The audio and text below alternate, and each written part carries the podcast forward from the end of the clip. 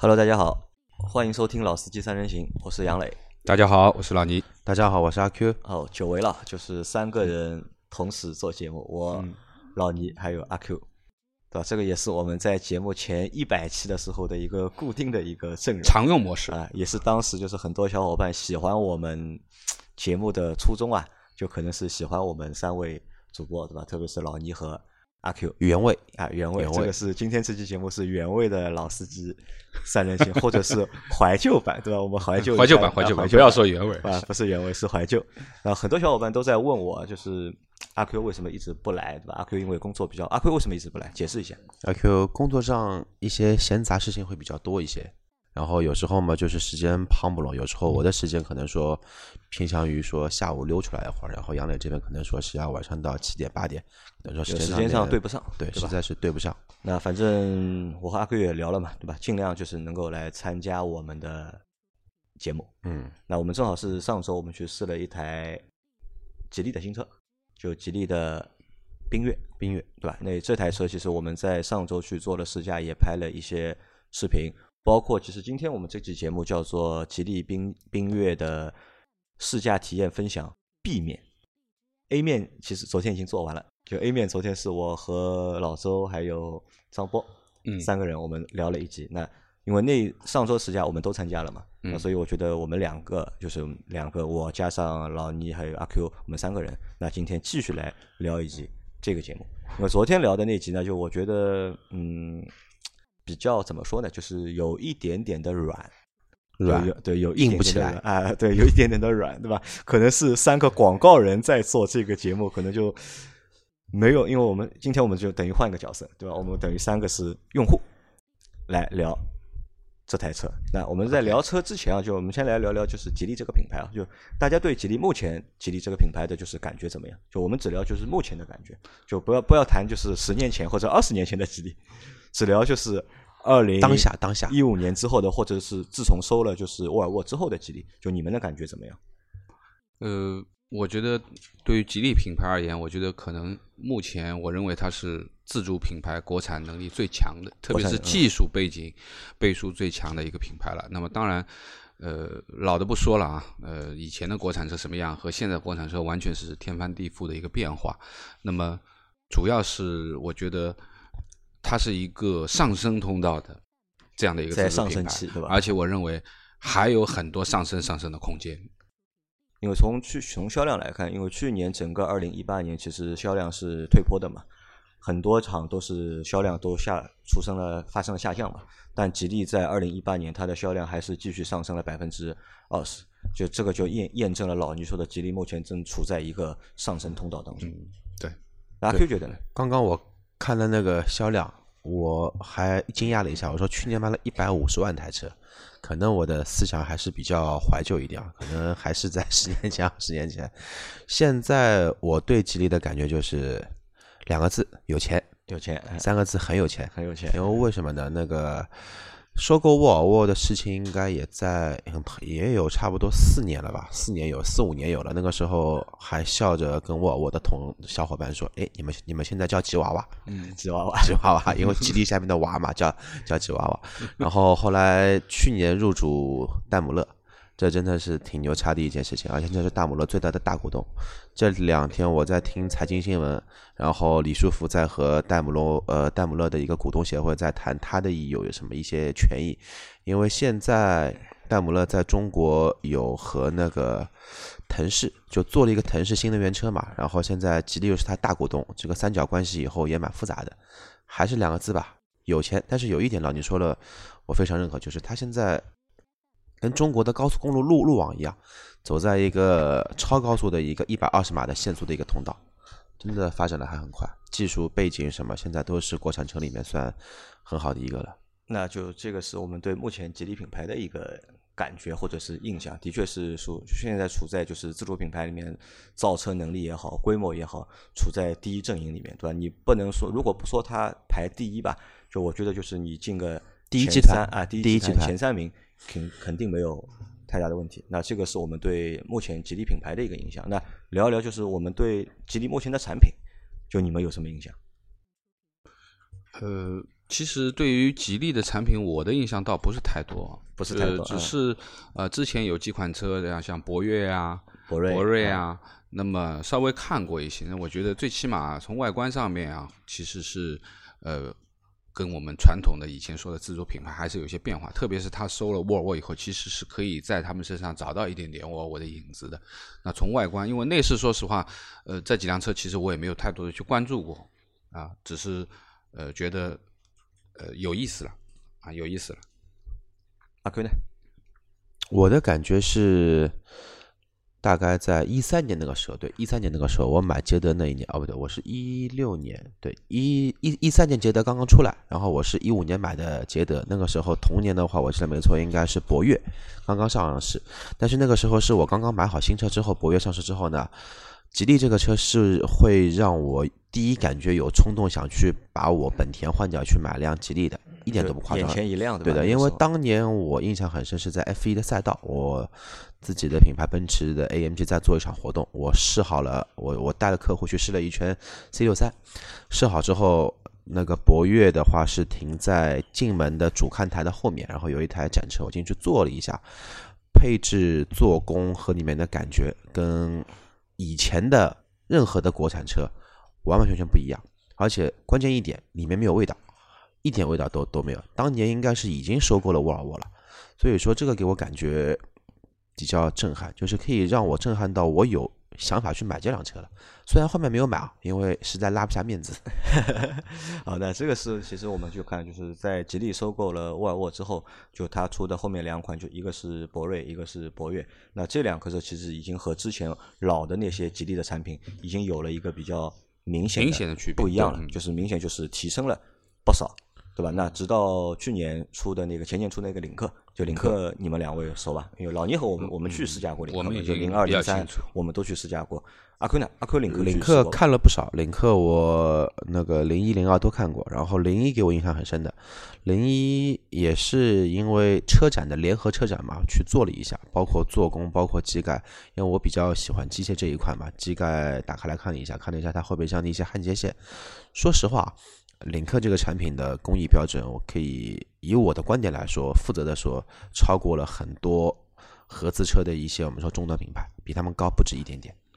那其实就是领克出来之后，就是代表了就是吉利的一个造车的一个水平啊，对其实已经达到了一个合资主流品牌的一个水平对，。甚甚至于已经超过他们了。还有就是在领克上面，你更能发现它跟沃尔沃的关关系的一些微妙的变化。就是以前那种用嘲笑的口吻去说“哎呀，沃尔沃是吉娃娃”这种，应该不会再有了。因为怎么说呢，也不能说因祸得福，也只能说吉利有了一个思路了，有了一个思路，可以知道欧洲品牌怎么样可以做得这么好，然后把他们的一些精髓，可能说消化的很对好，消消化了，没有说像某些品牌说消消化不良，超卡掉了，这个没有，但是它有自己的一套体系已经出来了。就这个学习的过程，其实已经达到了一个阶段，就是能够通过学的这些东西啊，能够自己造车了，或者有了一套自属于自己的一套造车的理念，或者是开发产品的思路。对，就有一点像什么，有一点像中国人去买苏联人的飞机，买买那个苏老七，卖过来再逆向研发，研发出来歼十一这种感觉，就是这种感觉有了，而不而不而不是说以前那种原版靠背。对原版拷贝。你拿一个谁拿拿一个他的头，拿一个他的屁股，哎，这个内饰好，我用这个内饰，这种感觉是完全没有了。包括工艺上面的话，真的要好很多。好，那我们回到就是吉利的这台就是缤越上面，因为这台车我们上周三位都开了，对吧？我们先聊一聊，就是你们对这台车的印象，或者是开了之后啊，觉得这台车给它贴点标签嘛，就是，嗯，就你们每每人可以来两个。老倪对这台车可以贴贴些什么标签？呃，因为我们那天试的那台是一台顶配啊，当然，呃，从外观的角度上讲，肯定运动运动啊，啊。那么从内在的骨子里面也有运动的元素啊。那么至于到底有多少元素呢？我们放到后面来讲。那么这个就是说，对于这个品牌，现在这辆小车啊，这辆车不大，是一个应该算小型的 SUV。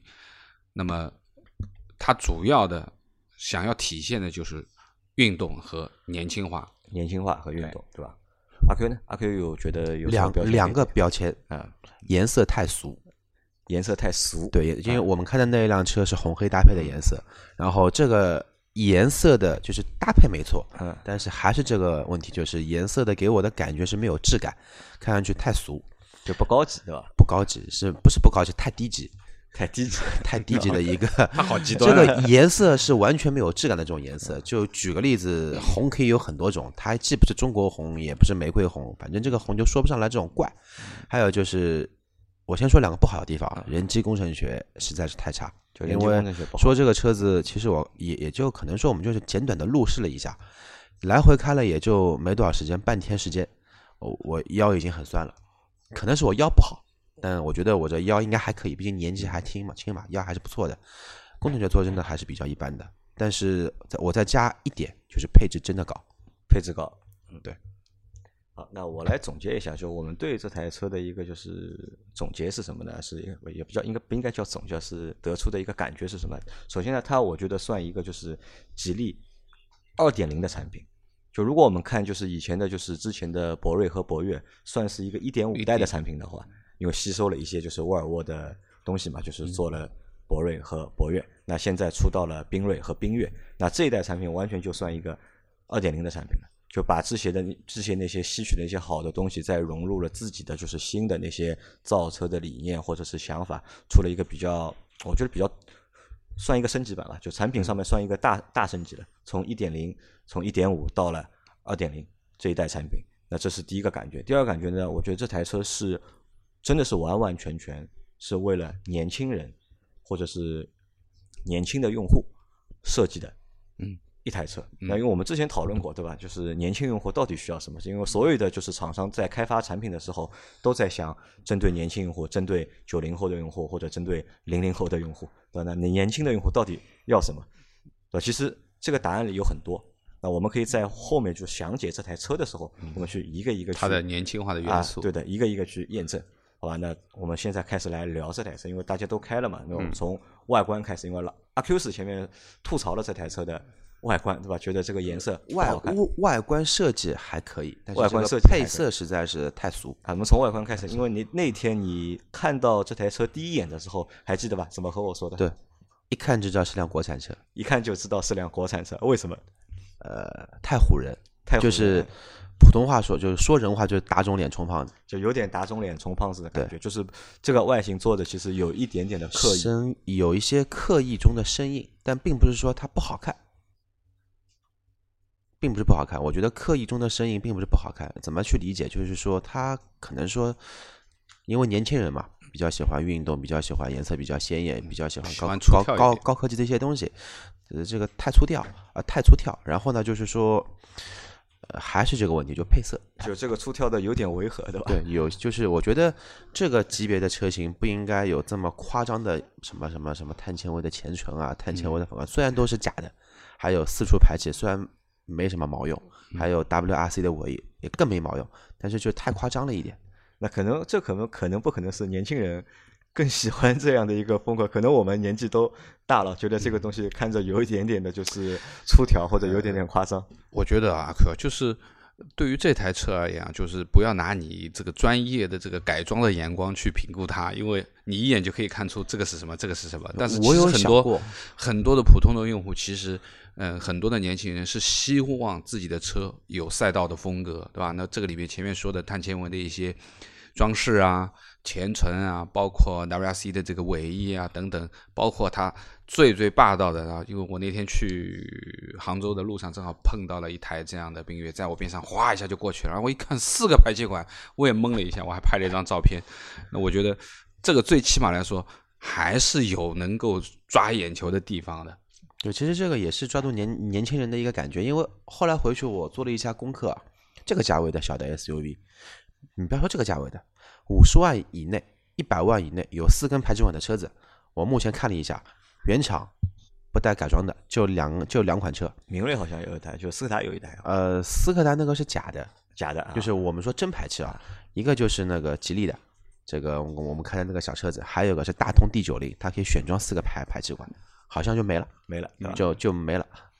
AMG 这种不算，因嗯为那个呃，我们长城卫也有啊，啊，长城卫，卫也是四出啊，对对对，我把它给忘了。啊，那我们看就在外观上面，就我觉得有几个点可以说的。第一个点呢，其实从这台车上我们很难看到什么呢？抄袭的影子，就嗯抄袭的影子比较少，就是比较少在做这台车外观设计上面，好像就是吉利有着自己的一套思路在做，有他自己的一套设计的语言在做这这台车。而且你看，就是这台车的外形的看上去的感觉和去看吉利其他车的感觉不太一样。呃，有点什么感觉？我觉得这台车呢，看看上去呢，更就是，就是你不能说它更有气质，就是可如果以前的车你觉得它土的话，对吧？这台车可能觉得更更和谐一点更城市一点，就有有这么的一个感觉在里面。我是不是可以这样理解啊？就是对于这台车而言，其实呃，目前呃，第一个就是这台车就像阿 Q 看上去说，哎，这是一辆正常的车，并不是说很多有一些自主品牌的时候造出来车感觉上就奇奇怪怪的，对吧？这是一种，那肯定它没有这种感觉。那么另外一点呢，我也在它身上找了一些元素，因为我相信就是说现在主流车厂现在比较时髦的、流行的，比如说我们说悬浮式车顶啊等等这些元素啊，或者说后面说的像双腰线啊这些元素，其实它都有了。那应该说呢，就是说，呃，是一个潮流的产物啊。尺寸前面讲了，这个小型的 SUV 里面，现在其实前面我们也在讨论的这个这样尺寸的这个小型的 SUV 有哪几台嘛？其实大家板板手指都知道，销量好的也有，销量差的也也有。但是应该说，这辆车从一眼的感觉，或者说你呃仔细的去稍微去看一下的话，它还是没有什么特别的奇怪的地方的啊，不会让你一下子接受不了对太突的地方没有太突的地方没有。我就要说另一个车，前几年前刚刚进中国的那个叫福特的那个叫什么翼博，那个时候就是我觉得这个车子好像、呃，比例不协调那个。这个不是比例不协调，这个是设计出来这个车子的人估计是小学没毕业，或者说脑子发育他不太好，不知道这个车子这个脸不知道从哪里搬过来的。OK，好吧，这是一块，就是在设计上面的，我觉得就是有了自己的一套设计的语言，而且出来的就是在一个就是及格线以上的一个水平。嗯，但是呢，就前面回到阿 Q 说的，就阿 Q 说的那些就是比较有违和的地方，可能是什么呢？就是过于用力过猛啊，对的，就是用力过猛，对吧？有了一点点什么，其实想做的极致一点，但是我有我有。两个词可以去形容，一个是用力过猛，还有一个呢，其实这个车呢，其实多多少少还是有一点汽配城的风格，呃，有吧？不止有一点吧，啊，对吧？不止不止有一点。不止有一点。说实话，但后来我也考虑过，就后来后来我们两个也讨论过，我说这个车啊，可能就在上海，在一些大城市的话，嗯一线城市可能就是觉得它颜值高的用户不会太多，嗯但这个车如果去到三四线城市，特别是那些小孩子，对吧？十八九岁、二十岁出头小孩子，可能会特别会吃这个外观，嗯他会觉得这个外观特别酷，或者是特别的就是霸气，对因为或者特别的有意思。因为我跟杨柳算过这么一笔账，尾翼的钱省啊了，碳纤维的天纸的钱省了，车顶的钱也省了，然后轮毂都不用改，轮毂十十八寸的十嘛，八寸的，最关键排气管也不用改了，至少省了八千，对吧？八千。啊，那这个是这台车的外观。外观那基本上我觉得这台车外观 OK 吧，我觉得就能够算是在至至少我觉得在自主自主品牌里面，这台车的外观是 OK 的。但是你说这个外观真的能够达到很高的一个就是分数的话，那我觉得也不至于啊。但是呢，外观也是一个就是见仁见智吧啊，对的，主观见智吧，主观性会比较，是一个正常水平啊，算个正常水平。好，那我们回到进到车里面啊，看一下这个车的内饰，对吧？你们觉得这个车的内饰怎么样？就坐进去第一感觉怎么样？呃，我觉得就是说，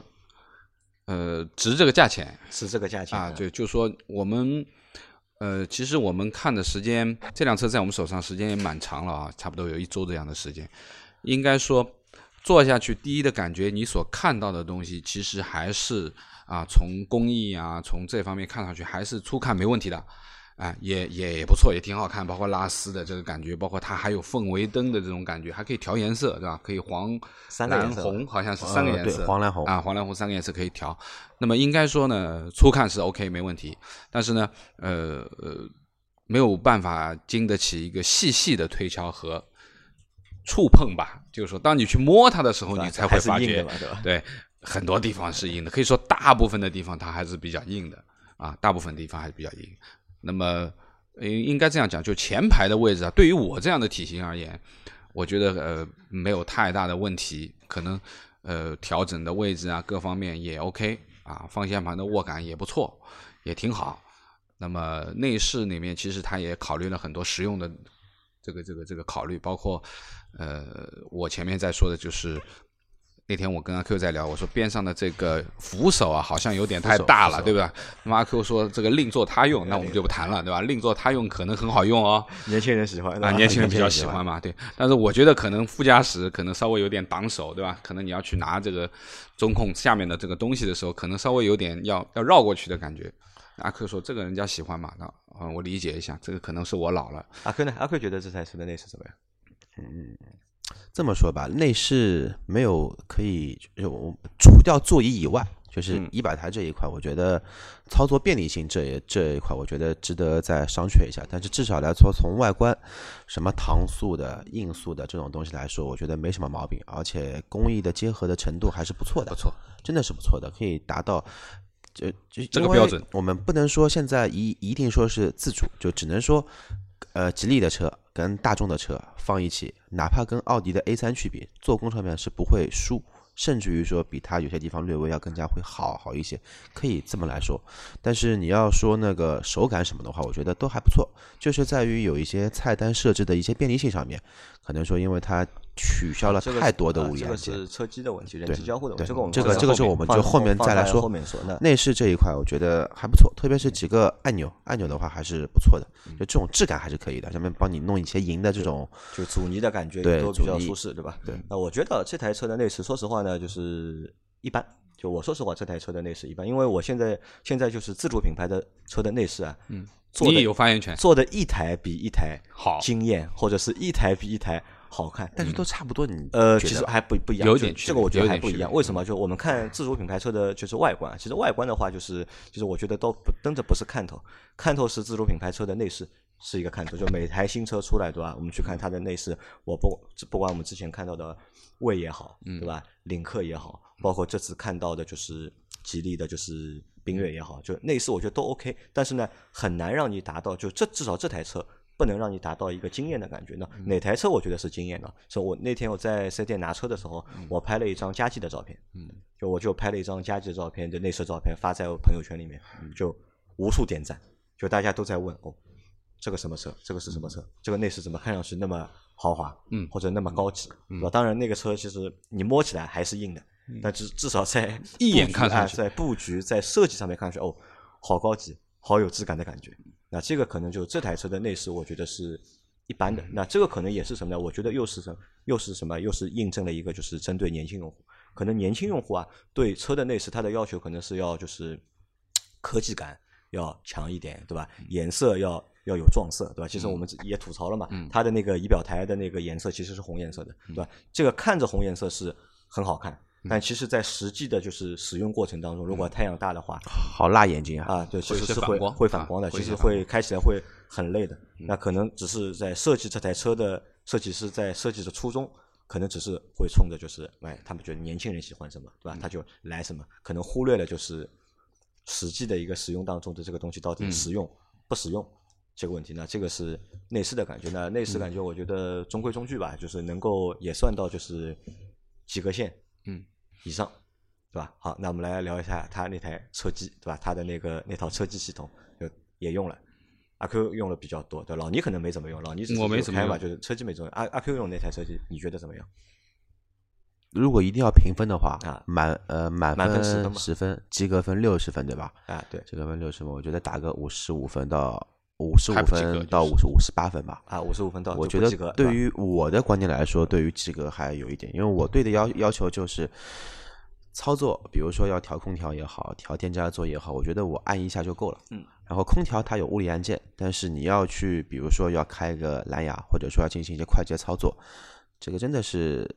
要有有很多的一个就是刺激菜单里面要去做选择。比如说我要调个氛围灯，我觉得氛围灯这个东西你没有，你不会去调，但你有了，嗯，相信我，你肯定会有有有空就去换个颜色。这个东西我觉得你要花四个步骤去操操作。觉得不太合理，就你觉得就菜单的层级太多了，层级太太多。还有就是我要把杨磊的一点给说掉，就是图标分辨率，那屏幕嘛，屏幕很漂亮，分辨率很高。但是呢，这个悬浮仪表台的初衷是什么呢？是初初衷是让驾驶员的驾驶者的一个视野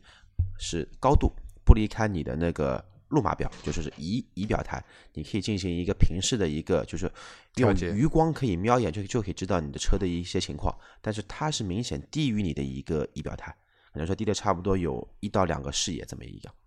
所以说这个悬浮屏做了有真的是有点刻意，有点刻意，有点刻意或者说他没设计好。那我来说啊，就这个其实这套车机系统，其实我还蛮喜欢这套车机系统的，因为我比较喜欢这种安卓的车机系统，我不太喜欢 CarPlay 啊那种，我觉得那种就功能太少嘛。但这种我先说一下，我也是安卓用户，安卓用户。对吧？我喜欢这种嗯，你已经转苹果了，我比较喜欢这种安卓的车机，那因为它的就是开放性更大，就是可以就装的东西也更多嘛。当然，就是装的东西越多之后，或者这台车的功能越多之后，就会导致一个问题非常复杂的啊，就操作起来就会复杂。但但是啊，就是可能阿 Q 现在是要求比较高，因为阿 Q 是没有去试过我们之前试的那台威马，就那台就是 那台车机，你要用一下你要崩溃了，我觉得你可以把那台屏直接砸掉了，可以。威马其其实这台车的就是车机，我觉得还还算 OK，但无非就是前面说到的有缺点。缺点在哪里？就缺点就是阿 Q 前面说的，一个是这个悬浮屏的这个位置高度上面，我觉得有点问题，对吧？至少是看的话是会比较累，特别是在看导航的时候，这是一个问题。二呢，就是这个屏其实我觉得用的太好，为什么？这个屏分辨率太高，导致嗯蛮清晰的。导致图标字都很小，对吧？看起来很累，特别像我们这种戴眼镜的，就是视力不太好的人，对吧？你要一边开车一边去看这个东西，生理有缺陷的人，啊，对的，是不友好，对吧？我觉得这个东西是做的就不太友好。但反过来，就是我当初就是对这台车感兴趣的第一个点在哪里？因为当初其实我对这个车没什么太大兴趣，就最大兴趣在哪里？就是我们群里面有个小伙伴在四 S 店，就吉利四 S 店上班，当时来了就是第一批的，就是应该是缤瑞，还不是缤瑞是晚出的嘛，先出的缤瑞，但是两套车的里面都是一样的。就他拍了一张照片，就我们老司机三人行的节目，在这台车机里面，嗯，是可以找到的，因为这台车机里面内置了 C 位喜马哎，内置了喜马拉雅，他拍了张照片给我，哎，所以当时我对这台车机很友好。后来我和就是老倪，我们出去 试车的时候，对吧？我们都要去试一下，能不能找到我们的节目。如果能够找到我们的节目，那这这个车机就是加分啊，加分项就是对吧？如果找不到，对吧？说明这个车机不行哦，那这个最最最起码我说回刚刚评分啊，八十分最起码啊，八十分对吧？那个你和老周的就是评分的方式是一样的。嗯，啊，那这个是题外话啊，车机对吧？那我们看一下下一个是我们要谈一谈说完车机了哈，就对来聊一台聊一下这台车就最关键的一个部分了，就是动力总成。因为这台车呢，就是在外界宣传的过程当中啊，一直在强调这台车的动力好，嗯然后操控好，嗯运动性好，对吧？那我们实际开了之后，大家感觉怎么样？呃，我觉得动力是好，动力是好，对吧？啊，的的确确啊，这个三缸一点五啊，虽然它和上次我们去试的领克是一样的一个一个一个呃动力系统，那么应该这样说，它更敏感一点，更敏感更敏感一点，就是说啊、有可能是三缸的原因啊，就是它的这个怠速也相对比较高，也就是说，呃，怠速略高一点的话，它其实是把涡轮比较低扭比较差的这部分就屏蔽掉了，等于说它肯定会爆发，它的响应性会各各方面都会好。那么我们那天，我那天从办公室我们开出去，那我就稍微试了一下啊，在它的这个运动模式下面，拿脚去弹一下钢琴，油油门踏板去弹一下钢琴，的确是一窜一窜的，就说明它的腰涡那个涡轮迟滞啊，非常快嗯它的涡轮迟滞基本上没有啊，基本上没有。那么这个是它的这个油门反应啊，各方面都比较好。那么另外一个呢，就是说呢，呃，我觉得这个动力不不是够用的问题啊，我觉得是对于这台小车而言，这个动力其实是过剩的。有点过剩啊，有点过剩的。那么我相信那天老周在试的时候是非常明显，因为正好那天是下雨，而且那个雨呢正好是一种毛毛细雨，比较湿滑的路面，还不是那种暴雨啊。其实路面抓地力是不够的。那么当然，呃，一脚油或者在弯道出弯的时候稍微给一脚油，都会有打滑和 ESP 介入的这个情况出现，就说明它的动力足够的好。当然。账面指数也是足够的好啊，一百三十千瓦，这么小的一个车，一百三十千瓦，两百五十牛，这其实是很厉害的，比我那个两点零都调得高，我那个才一百二十五千瓦，应该说动力上面就不需要去考虑它这个够不够的这个事情的，最主要的还是说实话，还是很多人考虑的这个三缸机的这个抖动问题。那应该这样讲，基本没有，除了在低速起步的一瞬间啊，如果说你怠速起步的一瞬间你不及时的跟油，可能会有一点点，但是平时我认为不太感觉得到这样的抖动，这个跟宝马的抖动还是有点区别的。阿 Q 那天你开的时候啊，就是因为你对这台车其实之前是不知道它的就是参数的嘛，对吧？包括它用的什么发动机、什么变速箱，其实你都不知道我上来就知道这个车是双是双离合器的，啊。你试出来，你开的时候，当时我记得阿 Q 和我说是开的第一感觉，你就和我说就是这是个双离合的变速箱啊，但是你其实也不知道这个车到底是三缸的还是四缸的不，知道。对吧？但你当当时你开的时候，你觉得这个车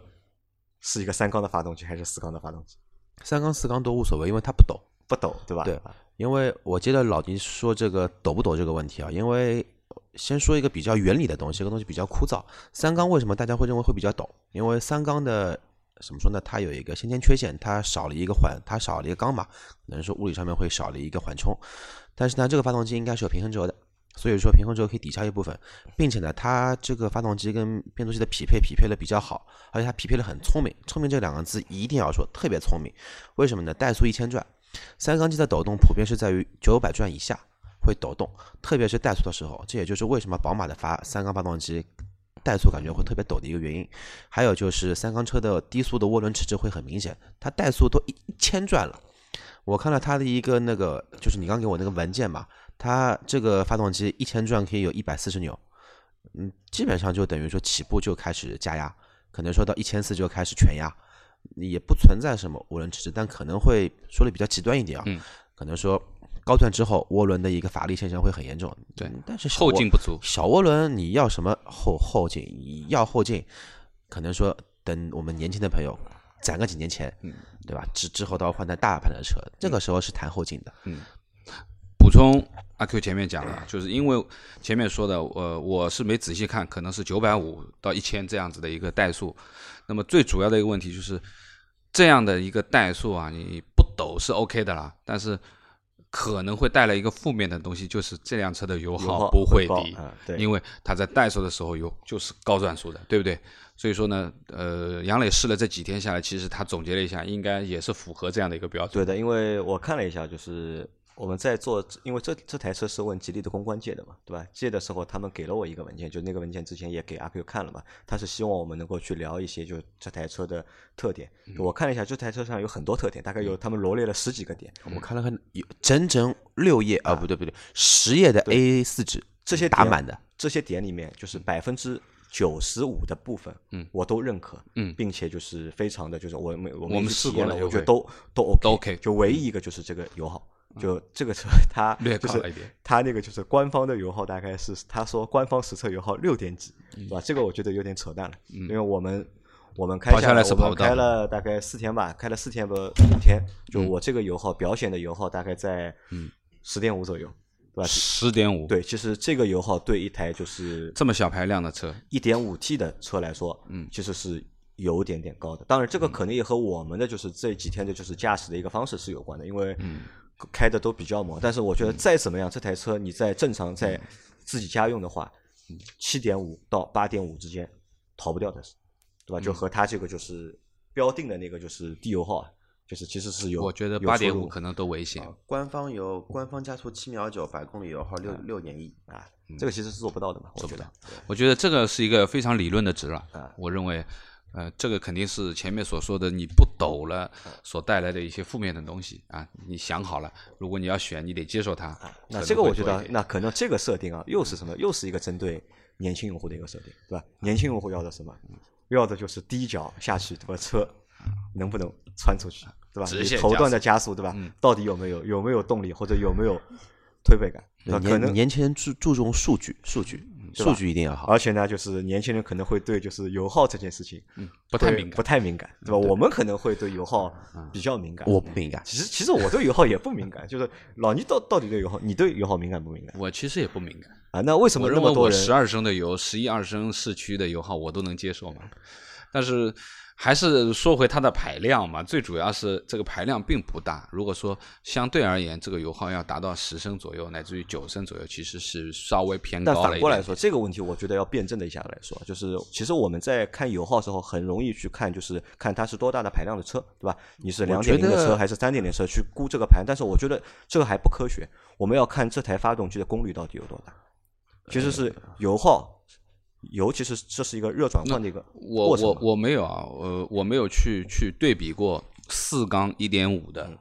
和这个三缸一点五的，但是我肯肯定的讲，就四缸一点五的怠速肯定不会到这个高度，它一定是七百五到八百转之间这样子，这是一个合理的一个怠速，正正常的四缸车。那你同样而言，在同样一点五 T 的排量，同样的这样差不多上下的调教下面，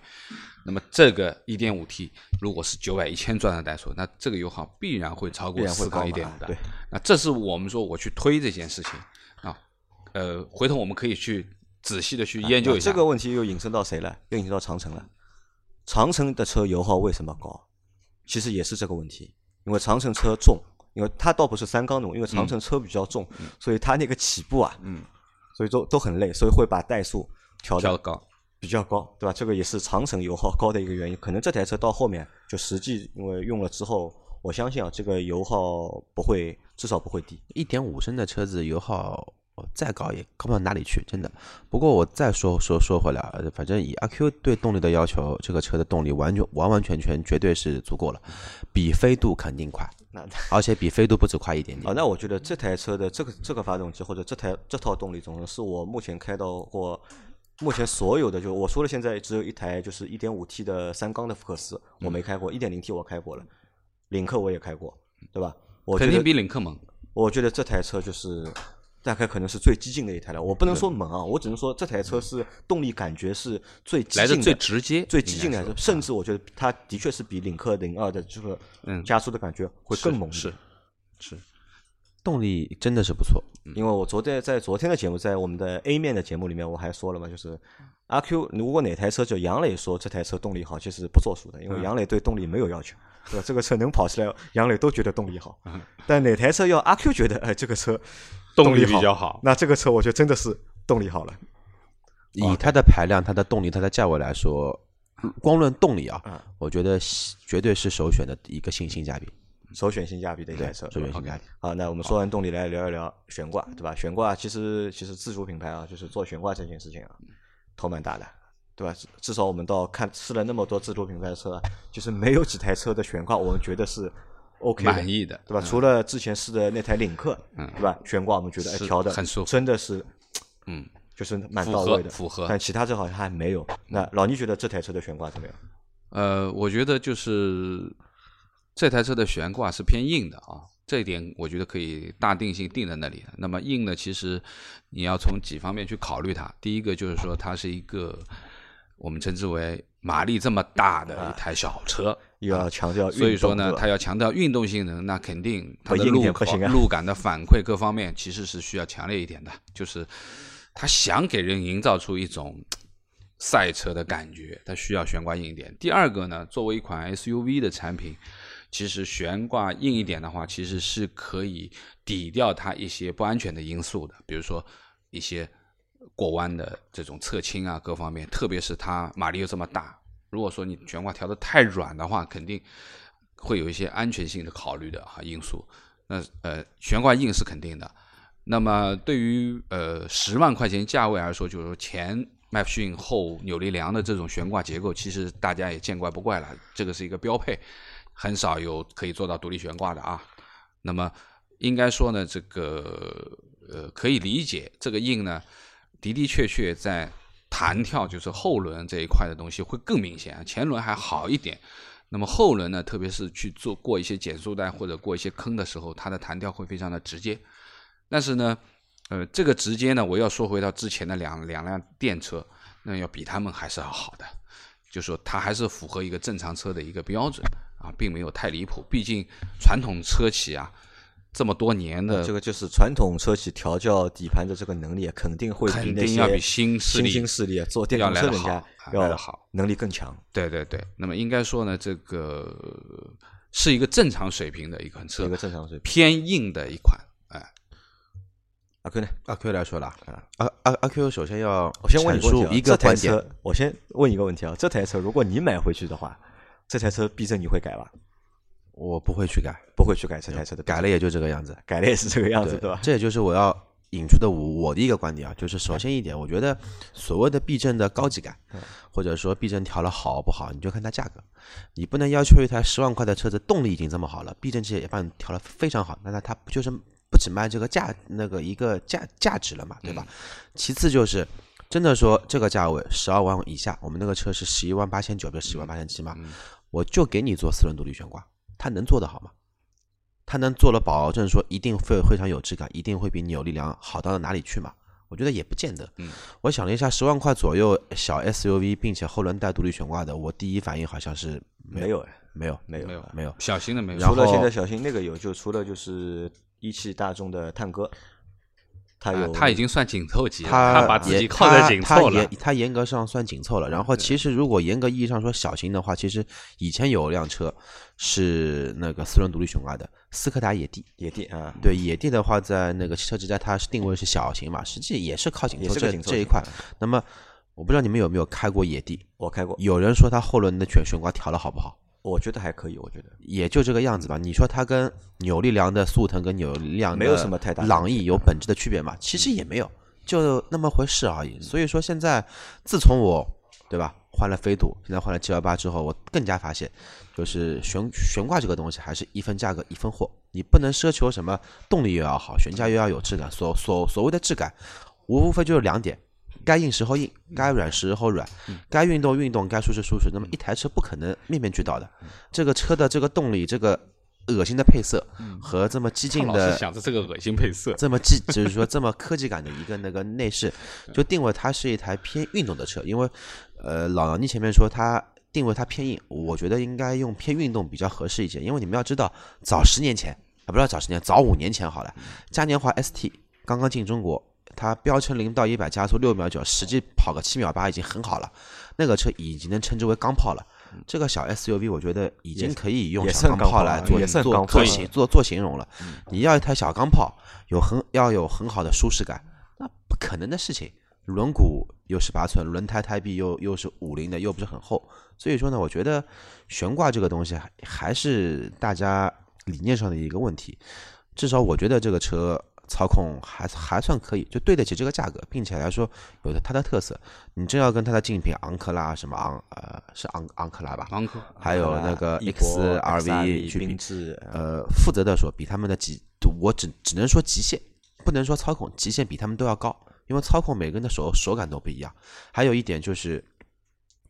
同样有这些操控的情况下，它的隔音比前几个车都要好很多。哎，这台车的说实话，MVH 啊做的我觉得不错啊，对吧？因为昨天阿 Q 还啊不是啊，昨天那个张波还问了我一个问题啊，他说这台车启动之后吵不吵这个三缸，对吧？站在坐在里面的话，我们觉得一点都不吵；站在外面的话，他问我吵不吵，我觉得好像也不太吵，好像。我觉得隔音还是不错的。呃，因为之前我也去试过啊，本田的那两辆车。说实话，大家吐槽本田的就是隔音、隔音、隔音嘛。一点五的坐车内跟坐车内隔音基本上没什么大区别的，一点八的稍微好好一点，特别是一点五的你在外面的话，就我那个飞飞度，你就感觉有点像小排量柴油机，这个有点夸张啊，但事实确实是这样。那我我我补充一个，就是昨天因为我们那天去试车的时候下雨嘛，打滑，有两两个因素嘛，一个是下雨打滑，第二个呢就是我们那台车是气压稍微高了一点，气压高了一点，肯定是有四个四个轮胎，胎四个轮胎还不太一样。那么呃，我的感觉就是说，包括那天老周也在讲这个，就是关于这个轮胎。那我觉得这个轮胎其实是可以再宽一点的，它现在是一个二幺五的胎。那对于这么大的一个马力的小车而言，它现在这个二幺五的胎明显好像有点抓不住对，，至少二二五七对吧？我觉得可能你买回去以后，你可能会再加宽一个等级啊，把把它降到呃加到二二五宽，那可能扁平比会再下来一点，可能会更符合运动的这个特性吧，对不对？那这样的话，油耗又要上去了，对吧？呃，肯定会上去一年轻人不会在于不在油耗，乎年轻人只会在于我加了宽胎，我能提，我是不是能快零点三秒？你就像当年的 GTI 刚刚出来那个固特异的飞靴这么烂的轮胎，原厂六点九，换换了一套别的品牌的轮胎，直接上六点三，我觉得这个车也很有可能，其实很很有可能。其实它现在的这这双鞋还是不错的啊，就是马牌的 UC 六，其实也是一个综合性能还不错一。般般，家用不错，啊家用可以了，家用可以。了但是呢，对于这个这个运动来说，略显弱了一点。其实厂家这个问题已经想到了，对吧？他其实帮你把那些就是改装的件都帮你做好了，对吧？你是完全可以把这些改装件的钱省下来，对吧？去换嗯换一个好轮胎胎，对吧？好好，那这个是悬挂，就其实这这台车的悬挂其实就差不多吧。差不多那么回事，对吧？基本上也算一个及格水平吧。嗯，那么也是就我来说，也是针对年轻人，因为你可能开的第一台车，对吧？其实你对悬挂这个东西也没有太大的一个太多的概念，对吧？到底软和硬，到底哪个舒服，哪个不舒服，可能你也没有一个明确的一个，因为每个人有的人喜欢硬嘛，有的人喜欢软，对吧？可能对第一台车的用户来说，我觉得这个是够了。好，那来下聊下一个，就是这这台车的安全对比较大的一个亮点主，动安全跟驾驶辅助对，这台车有一个比较大的亮点是，这个也是我在第一次看到这个价位的车上面配置了就是主动安全和驾驶辅助功能的，对吧？这个我们想一下，这台车顶配是十一万八千八，嗯，对吧？就带了就是 L 二级别的 L 驾 I 级别的，驾驶辅助，对吧？这个也是让我就是因为我之前我们说过嘛，其实这套东西成本并不高，对，可能就两万块钱，甚至两万块钱都不要。两万块钱十万块的车，两万块钱蛮多了，蛮多了，成本不高嘛，其实这个 这套系统成本不高，其实没怎么高，但是但是配在这个车上面，嗯好高级啊，啊，好高级，一下子就觉得这个车一下子就和其他车 区分开来啊不一样了。就我觉得那那天用了之后啊，就是主动刹车，来你们体验到了吧？我没试主我刹体验到了，你体验到了，我我对吧？体验到了感觉怎么样？主动刹车分两种啊，一种是紧急情况，嗯。就是他自己跟车跟跟到一半，前面那辆车开走了，站住了啊，插进来，我的正前方是一个施工工地，然后他突然之间踩了一脚刹刹车，这个我，但是呢，其实我已经踩刹车了，啊但他帮我加他帮我加重了一脚，好，这个我不这个我不说，我觉得好像没什么大的槽点可以说，因为他要有一个预警嘛，然后正常跟车过程中碰到别人加塞，就变到别人要插队，这个的感觉我可以，反正我开过这么多车里面。是做的最好的一个，就它的一个碰到加塞的处理的一个制动是很柔和的，不会像是一下子帮你杀死，不会像早期的，哪怕是现在的一些我们说比较好的一些品牌，BBA 里面的也好，哪怕再好的品牌，呃，感觉很生硬。所以说，我觉得不是说硬件好一定能好，还是是不是根据中国的国情能调教，这点我就非常欣赏吉利这做了一点。呃，沃尔沃这套东西很很成熟，真的很成熟，但是沃尔沃它本身做的并不是这么的柔性，它还是很生硬的。但是吉利怎么说呢？工程师还是有一些改脑进了一些对，还是有还是有脑子的。不好的地方我做一下升级，符合中国人的开车习惯，这样你也不会对吧？说了难难听一点，跟女朋友、跟老婆回报功课，回到一半，突然之间一个刹车。但当然啊，这个是开玩笑，嗯，开车不能玩玩玩手机嘛。但这个做的真的不错。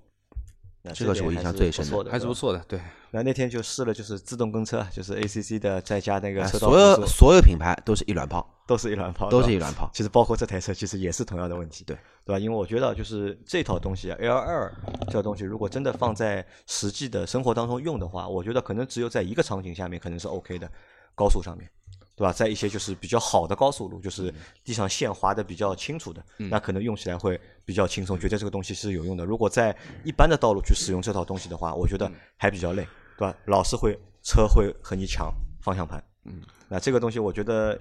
也打破了我的一个幻想，因为我之前说嘛，就如果我再换车的话，我一定要去换一台带就是驾驶辅助功能的车。有 ACC 就够了。啊，对的，其实没必要 L 二，就是这个驾驶辅助不到 L 四级别的，我觉得以下其实没本质的大的用啊。我觉得这个只能什么呢？只能就偶尔玩一下，对吧？就是只能就是哪个朋友他车上没这个功能，对吧？坐到你车上来，对吧？你给他秀一下，那展示一下万这个车。万一秀的时候突突然之间他碰了，那你选好路段，你选一个就是很安全的路段，很很合适的场景去秀一下，对吧？显示一下你这个车的一个高级感。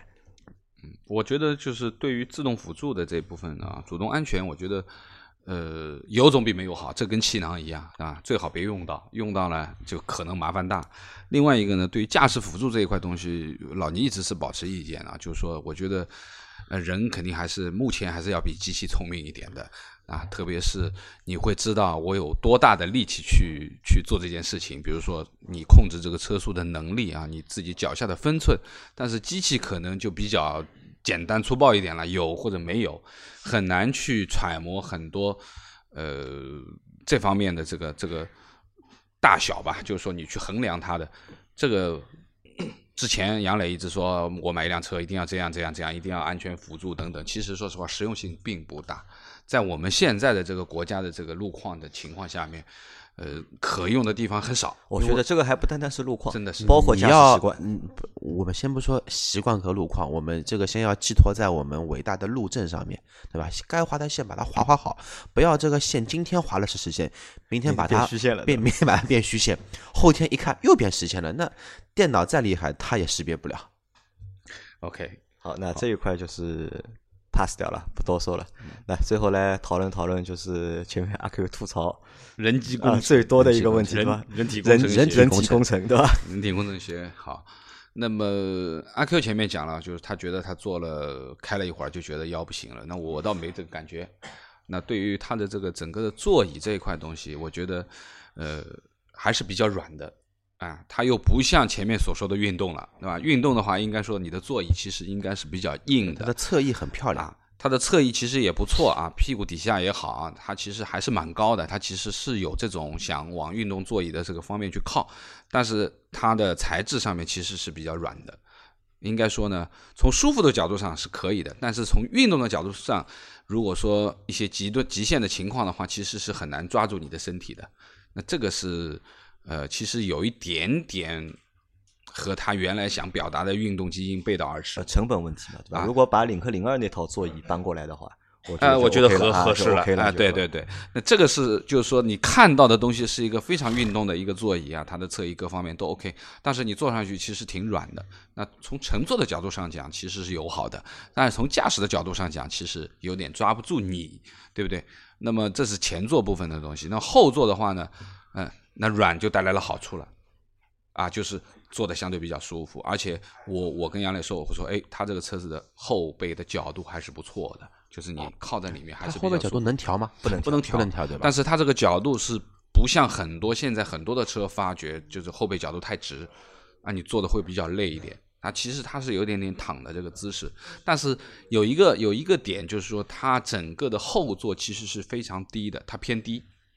啊，有可能是为了头部要去偷一些空间嘛，啊，不要顶头了，他可能把座位设的比较低，但是有好处也有坏处。前面说的很舒服，慵懒的姿势你可以去做，对不对？而且坐垫也足够软，但是你如果坐的这么低的座位的话，你会发现你的窗线非常的高，就是说你感觉你的窗户是在你肩膀。往上一点点的位置，就是你的这个开阳感就没有了，这个感觉就出来了。Super Star 带带个遮阳帘，你以为你是明是明星嘛？对，但是这种感觉其实是比较压抑的。我认为就是说，呃，特别是对于它这台顶配的车，它是一个全黑的天棚啊，顶棚是全黑的，那么窗户又在很高的位置，又不太大，对吧？当然它没有呃那个 C S 下那么那么夸张，那么。呃，其实是不太舒服，不太舒服，就是有一点点小的约束啊，或者说是压迫感。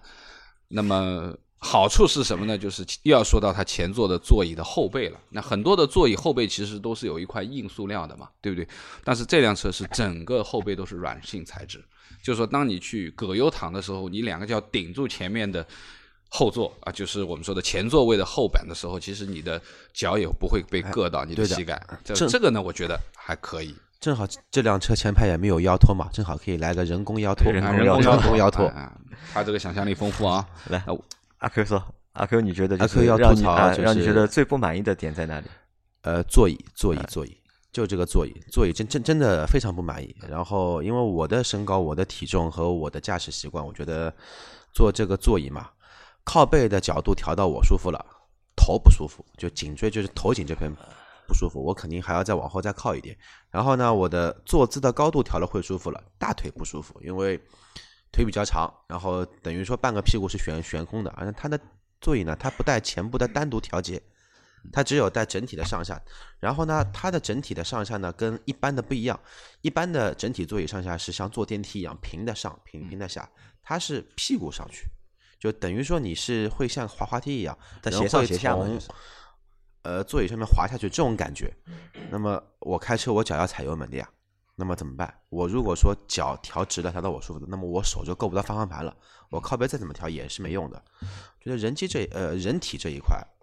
就是它那个方向盘的这个调整范围其实范围比较小范围比较小啊，，特别虽然说是前后是四项的，对吧？但是幅度比较小，但是幅度都比较啊，小，幅度比较小。这可能和这个车的就是尺寸也有关，因为车相对就是前座驾驶位的位置也比较小。我们那天也说了嘛好，像它那个中还行还行，扶手箱那一块其实还是做的过宽嘛，就是你硌脚的话，其实还不是算太舒服。还有就是什么呢？就是老倪刚刚其实忘了，也是他首先发现的一个，就是摇窗机的位置设计的很靠后面，就有点像开了一个两门车一样，就是摇摇摇窗机，你手要到后面去。就刻意的要往后放一下就是说你自然的这个位置的话，你是够不到你的摇那窗机。这一点我倒反驳了，因为那天我这个其实是我最早提出来的嘛，我觉得他就是开窗这个位置啊做的过后了。那后来呢，就是其实我后来想过了，这是一个什么问题？这其实是一个习惯问题。如果你习惯它在后面的话，你就自然而然会往手往后放。如果你习惯在前面，就手会往前放。因为我的那台车就是位置是靠前的嘛，所以我这台车开了三天之后换回去了嘛，换了我我之前在开我自己那台车，哎，我就开窗的时候我就摁错了，我就老是摁错，我就是要摁前面的窗，我去摁到后面那个窗，这个可能和习惯有关，谈不上就是好或者坏，但是呢，就是有一点是承认的是什么，就是阿 Q 说的一点，这台车其实开的时间长啊会累，就可能和就是什么疲劳度来的会比较对的，，因为我这台车，我那因为上周一直在开这台车嘛，就这台车的动力啊，就让我觉得就是你要驾驭它，啊，对，蛮爽的，或者是蛮舒服的开着，就神经对吧可能会稍当时我就对，当时我就考虑过一个问题，什么问题？就是这台车还掉之后，我要去开回我那台宝骏七三零的话，我那台车是完全没有动力的，对吧？再加上一个 AMT 的一个变速箱，好对吧？嗯，怎么开怎么不舒服的一台车，对我我想换回去之后，是不是我下个星期就要把车卖掉了？对吧？这个这个礼拜约了来卖车吧。但是我回到宝骏七三零之后，嗯就是我觉得就是明显什么，就两个点不一样，完全两个点不一样，就是动力完全无法比，就是那我那台宝骏动力就是垃圾，嗯但是坐着的舒服的感觉，嗯，就是乘坐的这个舒适感，嗯就是完全要比那台车那好很多。要好很多。就我们可以想象，就是其实开车的这个过程当中，就是坐的舒服，可能也是一件非常重要的事情。特别是我们要开长途，如果你要开三四个小时的话，如果这个车让你坐的很累，对吧？你开个半小时你就觉得腰酸背疼的话，这个也不行。那反过来，我又想了一个问题，什么呢？那这个可能又和什么有关？又和这台车的一个驾驶风格有关，对吧？这是一台很激进的车，对吧？很激进，强调动力的车，所以你这个坐姿啊，激进的车它不允许你激进的车对于座椅的要求更加高了，对吧？该硬的地方硬，该软的地方软，该凸的地地方凸。这个你说只是一个包裹性嘛，但是会把就是舒适性这个东西就忽略了嘛。就两头你要么运动的话，你肯定舒适性，我觉得不就会差一点。我我觉得我觉得这个倒不完全，我觉得不完全，嗯，比较我觉得就是前面讲的关于这个呃动力的走向，就是说你是偏运动还是偏舒适，其实这是二者取取其一的，就很难去平衡。特别是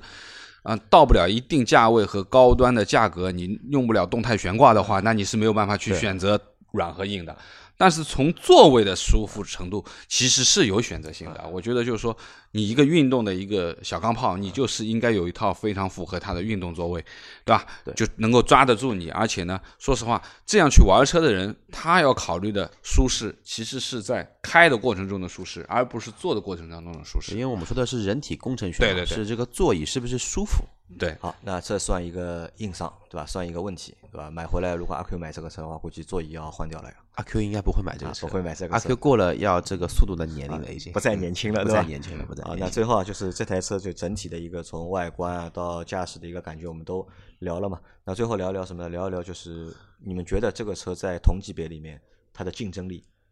强不强，或者它的竞争力在哪里？我觉得挺强的。挺强的。嗯，就是就自主品牌而言啊，就是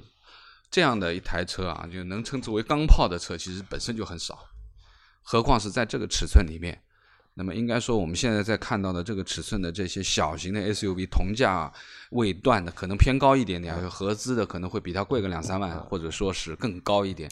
应该说都没有它这么好的动力响应的能力，这因为我觉得个是它比较在在突出的。产品力方面，在产品力方面，就是自主品牌的同价就同级别的车，基本上都比不过它。对现在就是小的 SUV 卖的好的，其实就国内就几台嘛，就是自主品牌，一台是宝骏的五幺零，对吧？那因为那个车就五万多嘛，太便宜了哎太便宜了，而且就就不能去和它去比。还有一台就是长安的 CS 三五，就销量比它高，嗯但是我对比了一下配置啊和就是各方面，其实都比不过它。但如果去和合资品牌去比的话，就是如果和合资品牌比，它比较直接的一个对手，我觉得有几台车，一台是那个缤智嗯，双田和嗯 XRV，、对吧？对这两台车算一个就是比较直接的小型 SUV 里面主流的对手，对吧？如果你真的要往上够一够的话，可能如果要去和探戈去比一比的话，嗯其实也能比，但但如果和合资品牌去比的话，我就觉得就有哪个点会比较吃亏啊？就是品牌上面，就品牌的就是溢价上面就比较从配置上，我认为是完胜的啊，啊就是配置我觉得达到这个啊标准的这个配置，带着主动安全和辅驾驶辅助功能，包括车内氛围、嗯什么运动这些元素，其实都是完胜的。那最主要的还是品牌力相对弱一点，就是大家认不认前面的那个 logo，这个我觉得还是一个主要的问题那。这好又回到我要收尾了嗯呀，就又回到这个车的一个定位了，又是针对一个年轻人的车。就在我在昨天的节目里面，我们谈过一个问题啊，就可能我们这代人对吉利这个印象已经固化了，已经对我们不会吉利 觉得吉利是一个就是至少在目前就不会把吉利觉得是一个非常好的一个品牌，或者觉得吉利是一个非常高级的品牌。但是很多年轻的用户，你之前不懂车，你也没有开过车，对吧？你的第一台车选一台这个车，可能就会不会去考虑品牌印象，嗯，这一个点，对吧？这可能也是吉利要做新车二点零之后，对吧？从年轻的用户开始，这其实也重新培养是一个啊，重新新培养嘛。因为其实我觉得很正常，就不同的品牌、不同年龄段的人对它的印象都不一样，甚至在不同不停不同的就是国家或者在不同的就是地区，大家对不同品牌感觉都是不一样的。